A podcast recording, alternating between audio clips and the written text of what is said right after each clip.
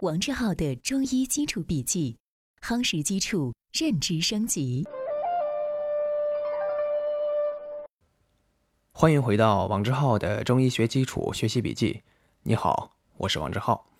首先，我们来看今天的知识要点：一、肺在志为忧，在体合脾，其华在毛，开窍于鼻，在液为涕；二、肺在五行中属金，为阳中之阴。与自然界秋气相通应。三，手太阳属肺经，络手阳明大肠经，两者相表里。以上是今天的知识要点，下面进入正文部分。一，肺主宣发与肃降作用之比较。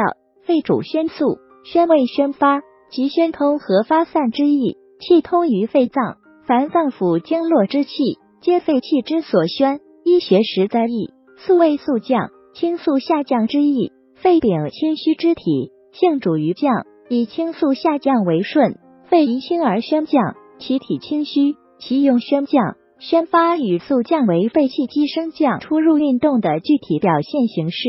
肺位居上，既宣且降，又以下降为主，方位其长。肺气必须在清虚宣降的情况下，能保持其主气，司呼吸。助心行血、通调水道等正常的生理功能。肺主宣发，肺主宣发是指肺气向上升宣和向外布散的功能。其气机运动表现为生与出，其生理作用主要体现在三个方面：其一，吸清呼浊。肺通过本身的气化作用，经肺的呼吸吸人自然界的清气，呼出体内的浊气，司体内清浊的运化。排出肺和呼吸道的痰浊，以保持呼吸道的清洁，有利于肺之呼吸。故曰：肺者生气之源，吸之则满，呼之则虚。思清浊之运化，一宗必读。改正内景脏腑图。其二，输布津液精微。肺将脾所转输的津液和水谷精微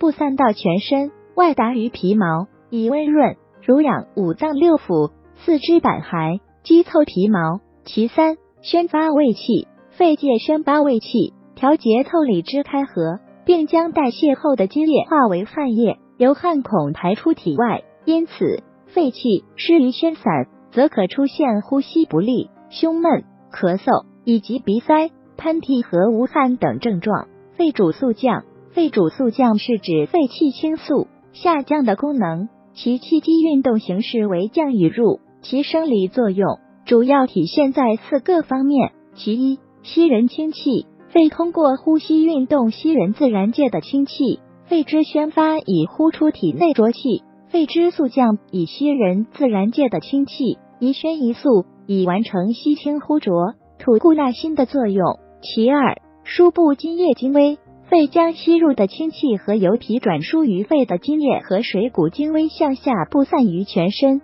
以供脏腑组织生理功能之需要。其三，通调水道，肺为水之上源，肺气速降则能通调水道，使水液代谢产物下输膀胱。其四，清肃洁净，肺的形制是虚如风科，清清肃静而不容易物。肺气速降，则能肃清肺和呼吸道内的异物，以保持呼吸道的洁净。因此，肺气失于速降，则可现呼吸短促。喘促、咳痰等肺气上逆之后，肺气的宣发和速降是相反相成的矛盾运动，在生理情况下相互依存和相互制约，在病理情况下则又常常相互影响。所以，没有正常的宣发，就不能有很好的速降；没有正常的速降，也会影响正常的宣发。只有宣发和速降正常，才能使气能出能人。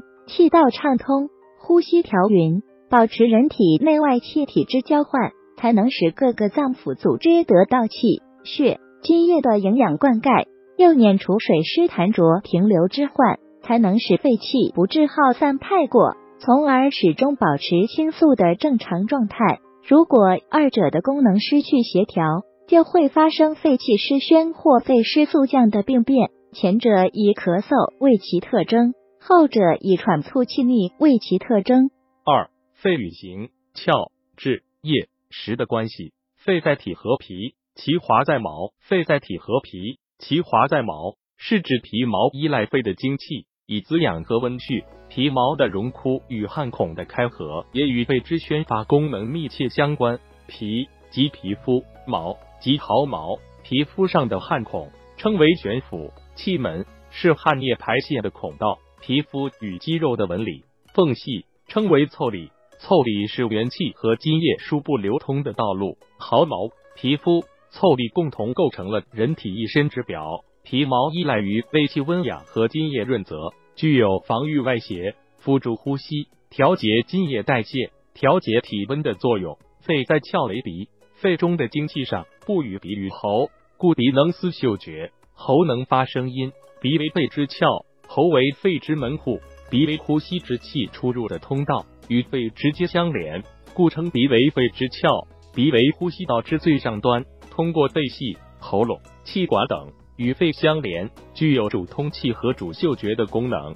鼻的通气和嗅觉功能都必须依赖肺气的宣发作用。肺气宣畅，则鼻窍通利，呼吸均匀，嗅觉灵敏。反之，肺气虚或肺气壅闭，肺湿宣降。则闭塞不通，呼吸不利，嗅觉迟钝，严重可以丧失嗅觉。肺在志为忧，悲忧皆为肺志，此处之忧作、忧伤、解。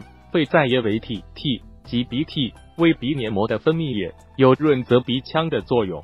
鼻为肺窍，故涕为肺之液，鼻涕由肺经所化，由肺气的宣发作用不散于鼻窍。肺的功能正常，则鼻有少量涕液，以润泽鼻窍，且不外流。若寒邪袭肺，肺气失宣，则鼻流清涕；风热犯肺，则鼻涕黄浊；燥邪犯肺，则涕少鼻干。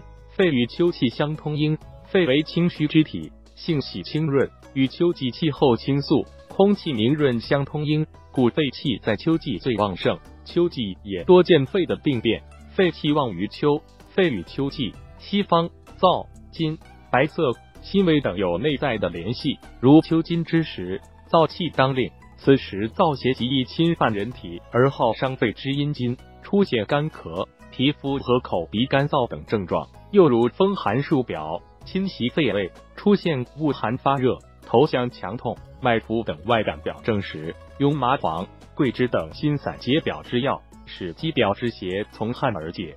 肺五行同属于金。以上是今天的正文部分。